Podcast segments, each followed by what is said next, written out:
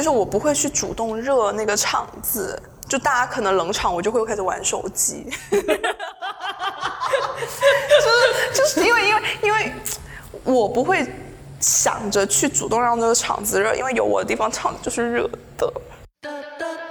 是那种低低级的 social 的类型，是高级的 social 类型。他可能是那种默默坐在旁边跟某一个人讲话。哦，会会有这种对情况出现，就是可能我在跟一诺聊天，然后聊聊聊，然后一群人就会坐下来听我讲，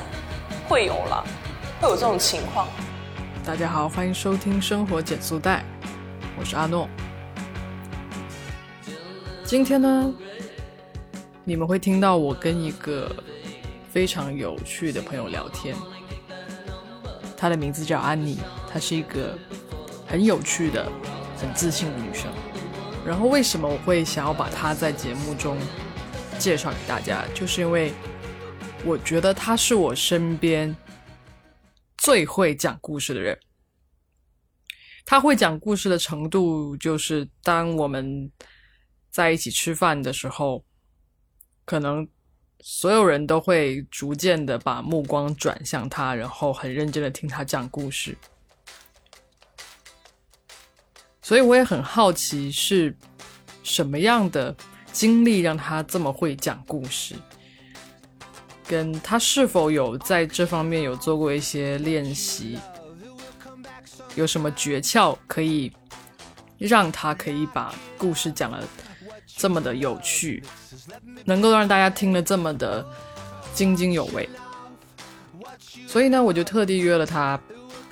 然后我们聊了大概有两个小时，来探究他是怎么样把故事讲得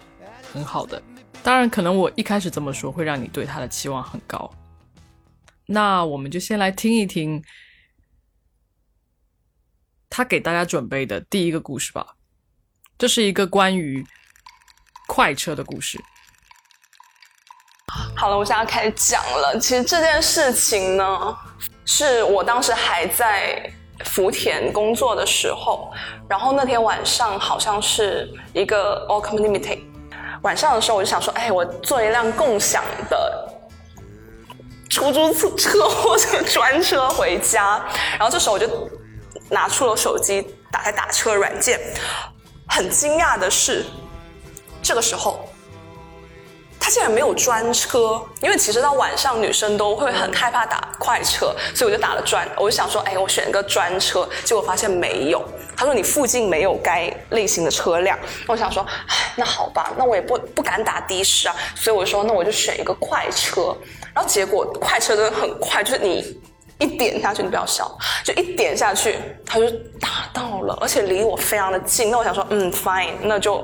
可以打车回家。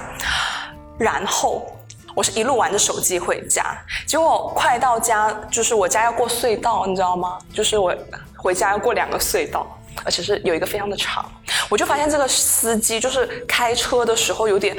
就左晃右晃，就感觉他好像是疲劳驾驶那样，但他是快车司机，不是的士司司机。Oh my god！我的普通话什么？这段剪掉。然后就在那个很长的那个隧道里面的时候，他就开得非常的不稳，然后我就很担心，然后我就故作镇静，然后跟他聊天，然后我就说，我说啊、呃，师傅啊，你是是不是开了很久了？今天因为我也那么晚下班嘛，我说你是不是已经很累？然后我说，呃，我看你好像嗯、比较困，嗯，要不要喝点水先啊？或者我们可以靠边停一下。然后那个师傅就用一口方言，我也。因为我也不记得是什么方言，然后就说啊，不用啊，我已经开了很多年的车，然后我已经很熟练是怎么样的，然后我们就顺利的通过了那个隧道。这个时候，竟然有查酒驾的那那种交警，就在路边设了一个卡。因为其实我家那边的话，再往盐田区会有个海鲜街，然后那里就非常多的人会吃宵夜，然后交警其实有一段时间会卡在那里去抓酒驾嘛。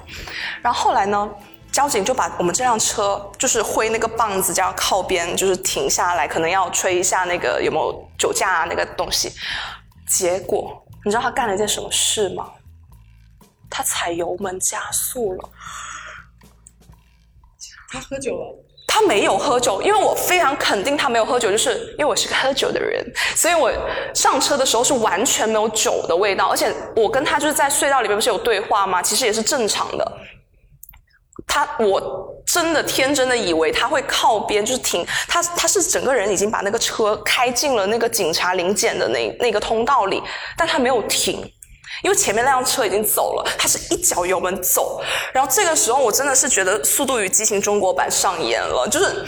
我突然就是那辆车虽然是快车，但是我也不知道为什么莫名的推背感，就是嗡一声就出去了。然后就你会看到旁边有那种铁骑。真的是追着我们那辆车，然后我就很慌，但我我其实那一瞬间我没有敢让他停车，因为我也不知道要说什么，我也没有经历过。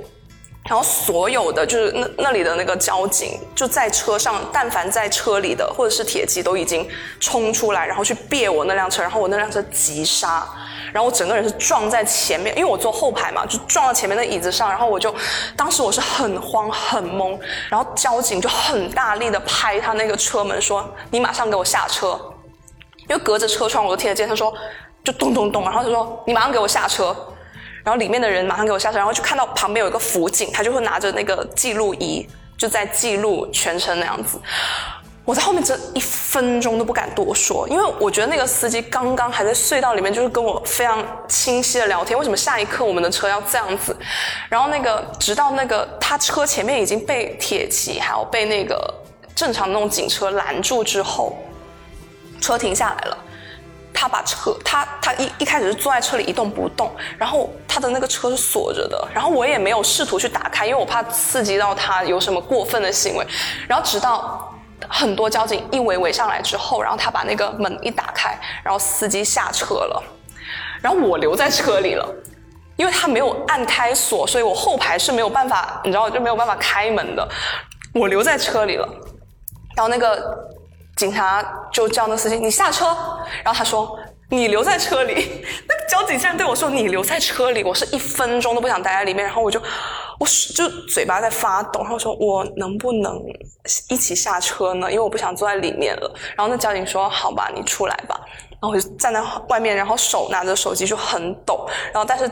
抖不重要，就是重要是要发朋友圈。然后好了，我没有发朋友圈，但我拍了照，然后发给我爸看。然后我就跟他说我经历了什么东西，然后我爸问了一句你在哪？我说家附近，大概几百米。他说哦，那你走回来啊。他竟然没有安慰我，他说那你走回来啊。那时候我真的非常紧张，然后这时候突然我就被一个另外一个交警拉过去说，我们现在需要你配合调查，你能帮我们做一个简单的就是口述，就是你从就口供那样子，就是你从上车到现在怎么怎么样嘛。然后我我会用笔帮你做记录。只要你说出来就好了。然后我当时在想说，惨了，我是做了什么吗？我我也没有，就是随手拦那种黑车。然后后来那个我就跟警察说，我说我是从呃什么什么地方上车，然后几点几分叫了一辆什么车，然后我括弧你知道吗？我括弧我说，可是他现在还没有停止计费，我这个还是在计费呢。然后那个，然后那交警马上说，司机过来一下，先把这个单停了。你知道，然后，然后说，嗯，对的，然后，嗯，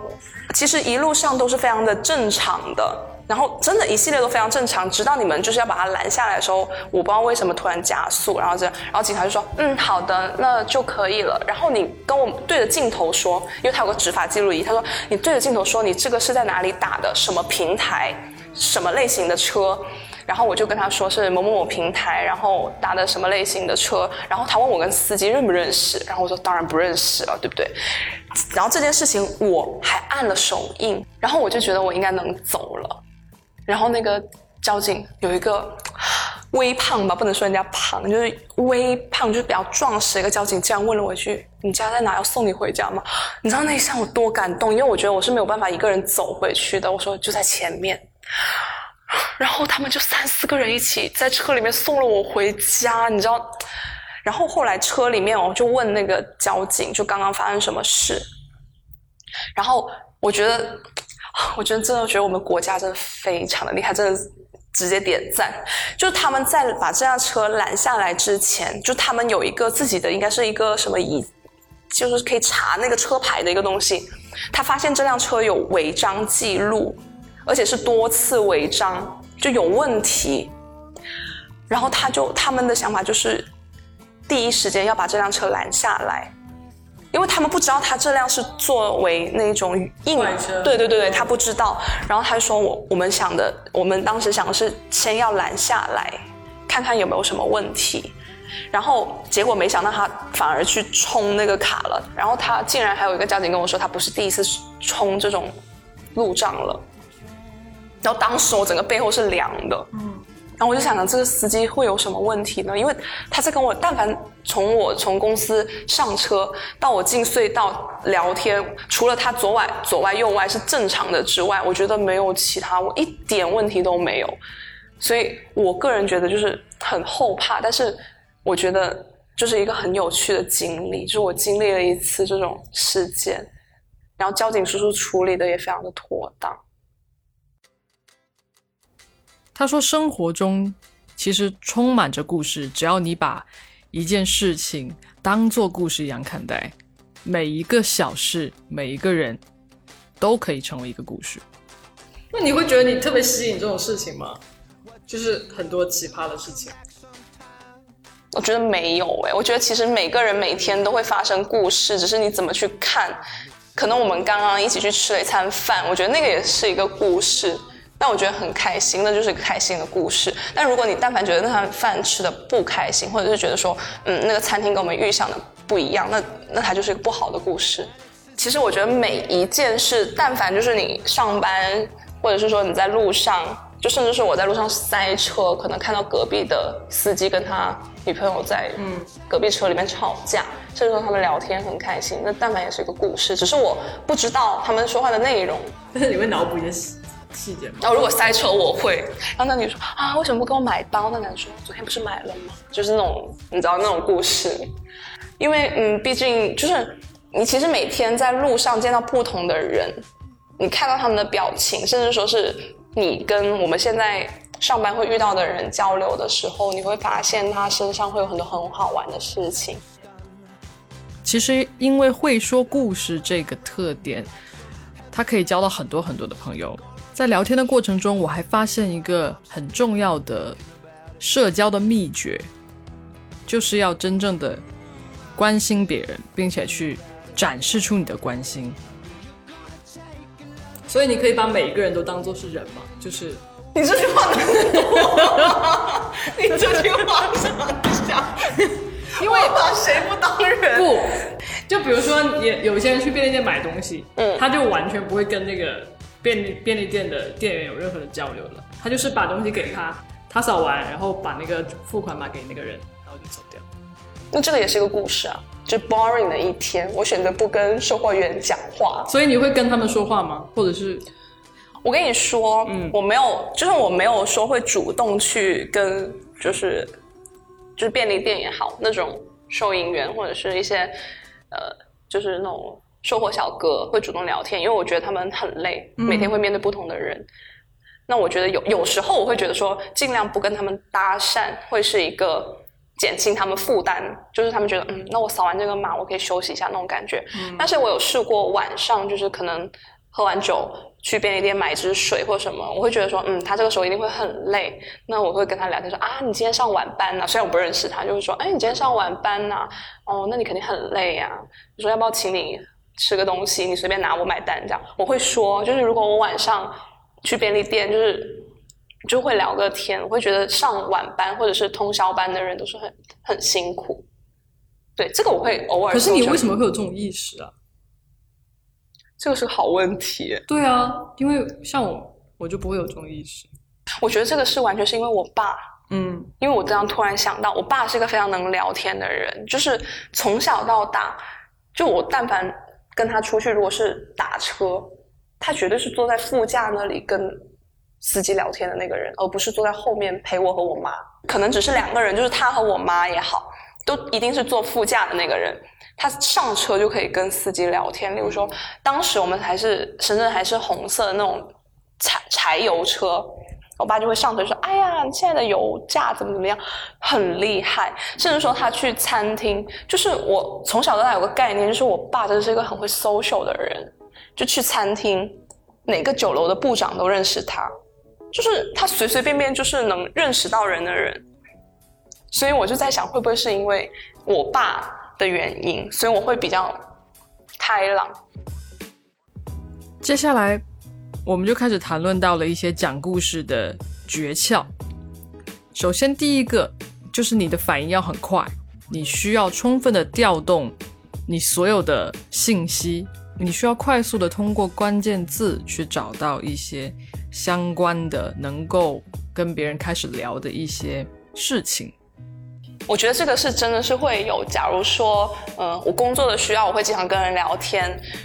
然后我每天能听到很多正能量、负能量、开心的事情、不开心的事情，我都能听进去。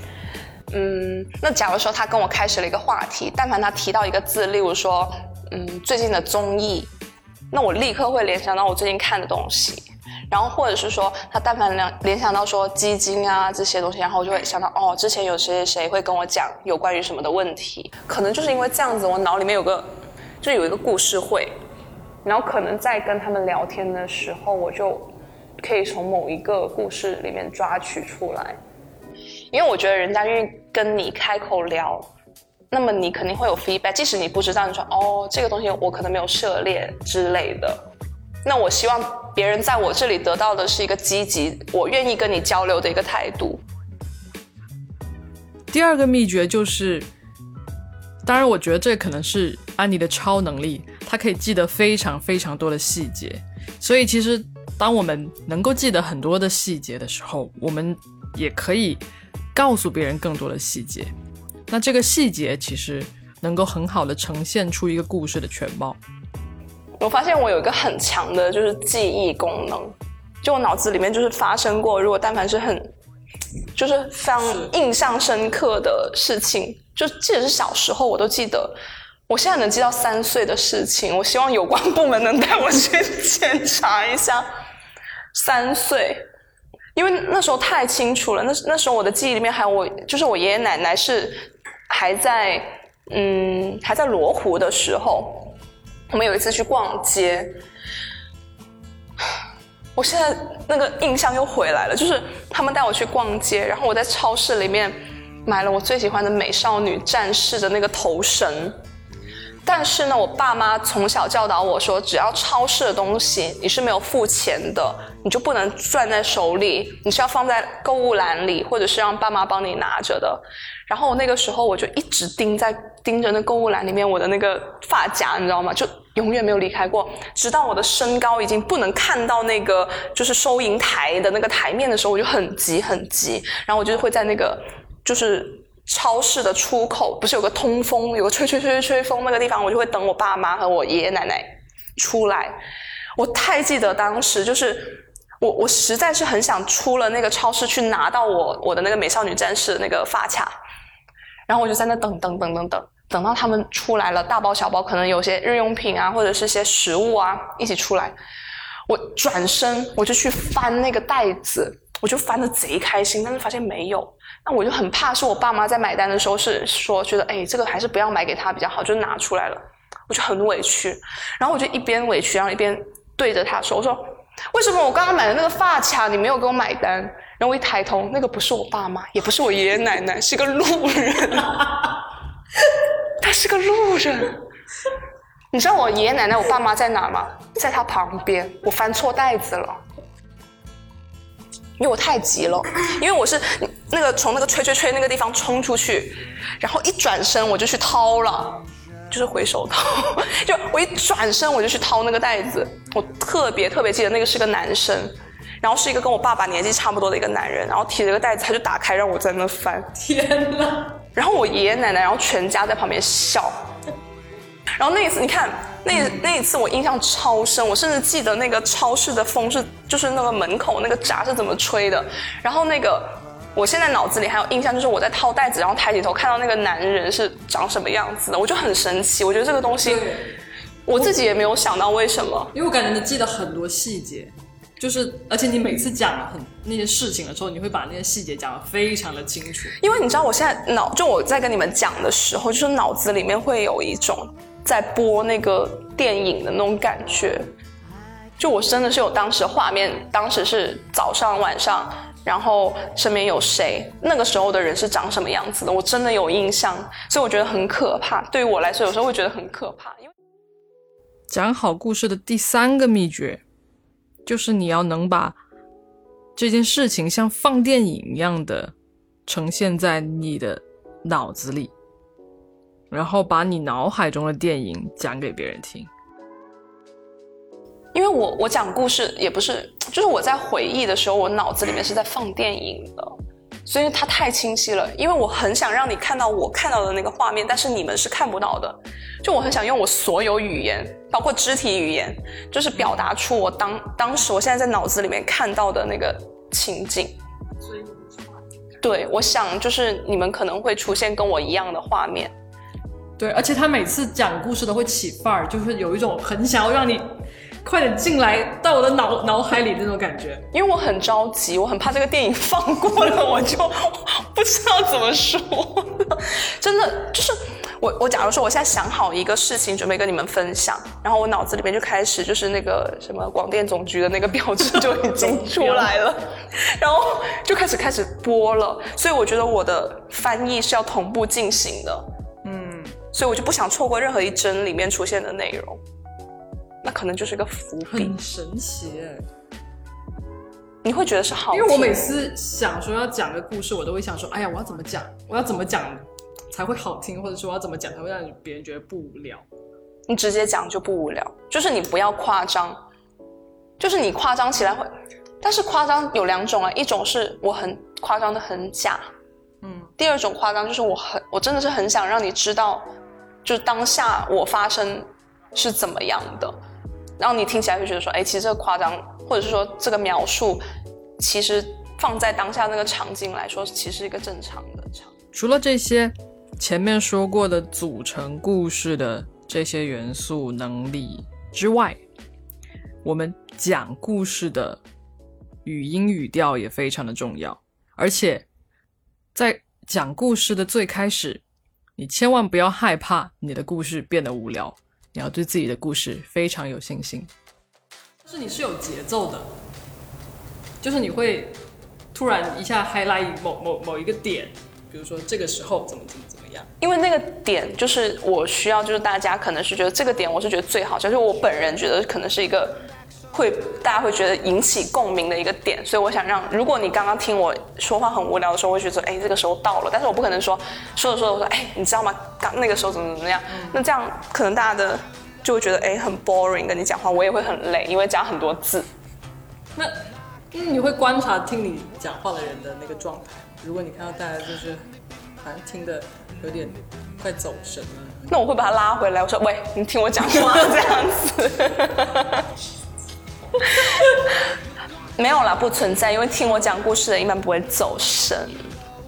就是我不会去主动热那个场子，就大家可能冷场，我就会开始玩手机，就是就是因为因为因为我不会想着去主动让这个场子热，因为有我的地方场子就是热的，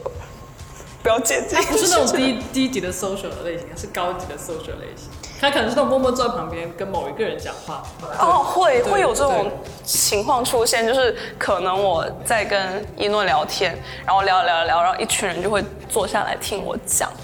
会有啦，会有这种情况。后来呢，我们就聊了一些他为什么会成为一个这么外向的、这么能够交朋友的、那么爱讲故事的一个人。让我蛮意外的是。他说他是一个不能独处的人，一个完完全全外向的人。我是一个不能独处的人，很多人都劝我说你要不要试一试一个人旅行。我说我做不到，我唯一能做到就是一个人逛街。但是我一个人逛街就很有目的性，我觉得我很知道我自己要看什么，要逛什么，买就买，不买就不买。好，买完去干什么，就回家，或者是说去干什么，就我。就安排，我会把自己安排的非常满。但是如果旅行的话，我做不到。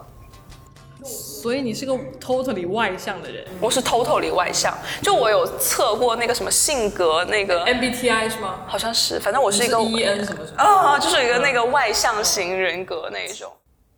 这样听起来好像是他从小到大都是一个很外向的小孩，但其实不是哦。他说他曾经也是一个很害怕表现自己的小女孩。我小时候其实是一个不怎么愿意表现自己的人，也是因为我爸爸。就我我记得我以前小时候是弹电子琴的，然后我爸爸是怂恿我就是要去表演去比赛，然后我第一次把自己就是紧张啊上台啊这件事情克服的，是我小时候有一次是电子琴的一个我们那个区的一个比赛。然后我们其中一个教我的老师是评委，然后他就有问他的学生们要不要去参加比赛，他觉得是一个就是大家学了这么久一个很好的锻炼。我非常的紧张，然后我爸就跟我讲说没事，就是我陪你，就是人生总有第一次。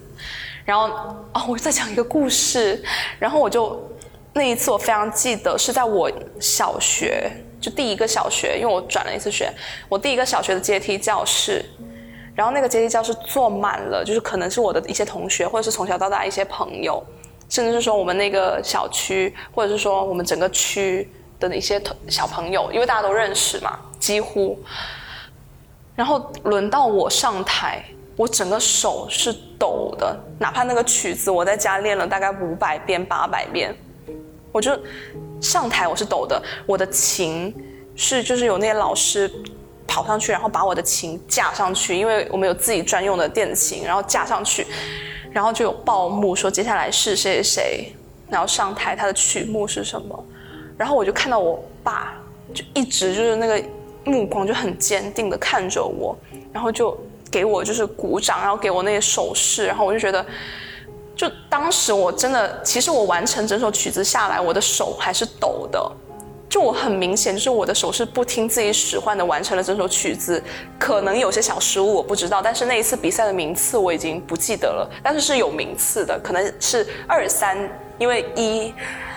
太紧张得不到一，就二三是有的，但是我就很紧张，但是那一次是我克服，就是第一是面对观众，第二就是可能。把我就是这种比较对人的那种方式就打开了，就从那以后我会参加各种比赛，就甚至是那种 FM 什么九七幺有之前有办过那种什么唱歌比赛啊那种我也有去，就是在那种华强北路上那种也是我爸带我去，所以我就其实小时候是我爸就是带我去，因为我妈很忙，所以我小时候就是我爸带我去就是参加这些活动，然后怂恿我去比赛，因为他知道我很喜欢。就是那种艺术类的东西，然后他就会各种带我去跑，所以我觉得是因为他对我的影响，不管是就是讲故事这件事情也好，而且还是说为什么我能够跟陌生人聊起来，甚至说我能面对一大群人，我可以去讲话，嗯我觉得很大一定程度就是我小时候就是锻炼出来的。其实，在跟安妮正式的聊天之前。正式的把讲故事这件事情当做话题去聊天之前，我会觉得他是一个社交能力非常强的人，并且他是在用故事来交朋友的，就是他用一个故事去交换更多的故事，然后得到很多故事，再用这些故事去交换更多的故事，然后故事就让人们的距离拉近了。所以我会很好奇这个事情是怎么样发生的。我一开始有会有一些预设，是我可能会觉得他是有意识的在去做这件事情，比如说联想，他可能会有意识的去收集，跟有意识的去联想一些共同的信息，不同故事中的共同的信息。但实际上，他并不是这么做的。所有的东西都是非常自然而然的发生的。因为我是一个，其实我是一个外向的人，所以我很难去理解一个人自然而然的去做这样的事情。他可能并不会因为社交的时间很长而感到疲惫，而他就是享受其中的。所以。从一个内向的人的角度来看，那些社交能力很强的人啊，原来我会以为他们是在只是在维持一种很高昂的情绪状态，而并不是真的在吸收别人的信息，别人对他说的话，他也并不是在真正的关心对方，而只是在表现的像是关心而已。但是安妮给我的感觉就是，她是真实的在这个交流的场里面的。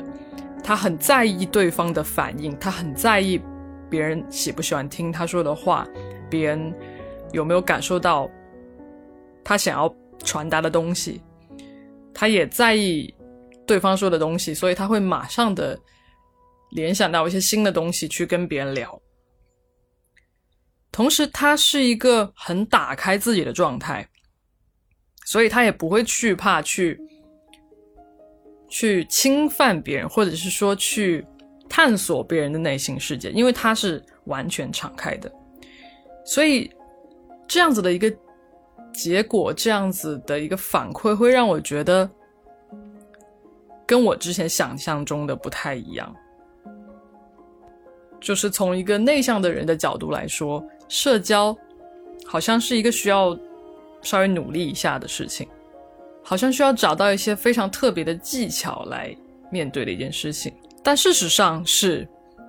可以变得很简单的。就像安妮刚刚说，她说：“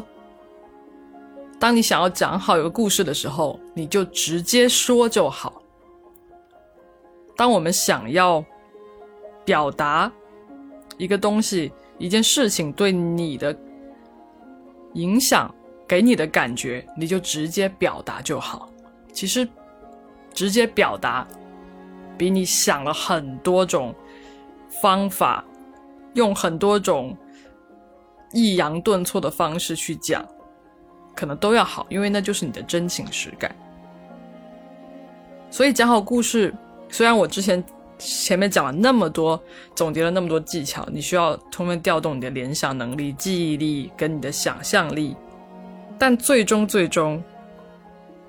你需要用心去感受这个世界，感受这个生活，你才会把每一件事情当做故事。你要真心的想要分享，你才会用心去分享，你才会迫不及待的想把你脑海中的那些画面全部都告诉别人。这样的故事才会是一个好的故事。所以讲故事可以不是那么难的一件事情，社交也可以不是那么难的一件事情。只要我们能够打开自己，只要我们能够用心的感受、用心的分享，并且直接的说出来，一切就会变得非常的简单。不如就这么去试一下吧。所有内向的朋友们都可以试一下。好，那今天的节目就到这里了。但是呢，这一期很特别，就是因为其实安妮在中间，我们在聊天的时候又穿插了非常非常多的故事。那其中有一个呢，是一个灵异故事，所以他说这个灵异故事可以当做一个付费的节目播出。所以如果想听的朋友们呢，可以去找一找这个灵异故事的节目。就在应该是在这一期节目的下一期。好，今天的节目就到这里，生活减速带陪你慢下来，我们下期再见，拜拜。生活减速带由阿诺独立运营，是一档分享人生体验和社会观察的节目。主讲人阿诺和他的朋友们将在节目中给出实际可行的生活指南，也许你会找到看待生活。看待世界的新视角。如果你喜欢我的节目，欢迎订阅和评论，也欢迎加入听众群，跟我们一起互动哦。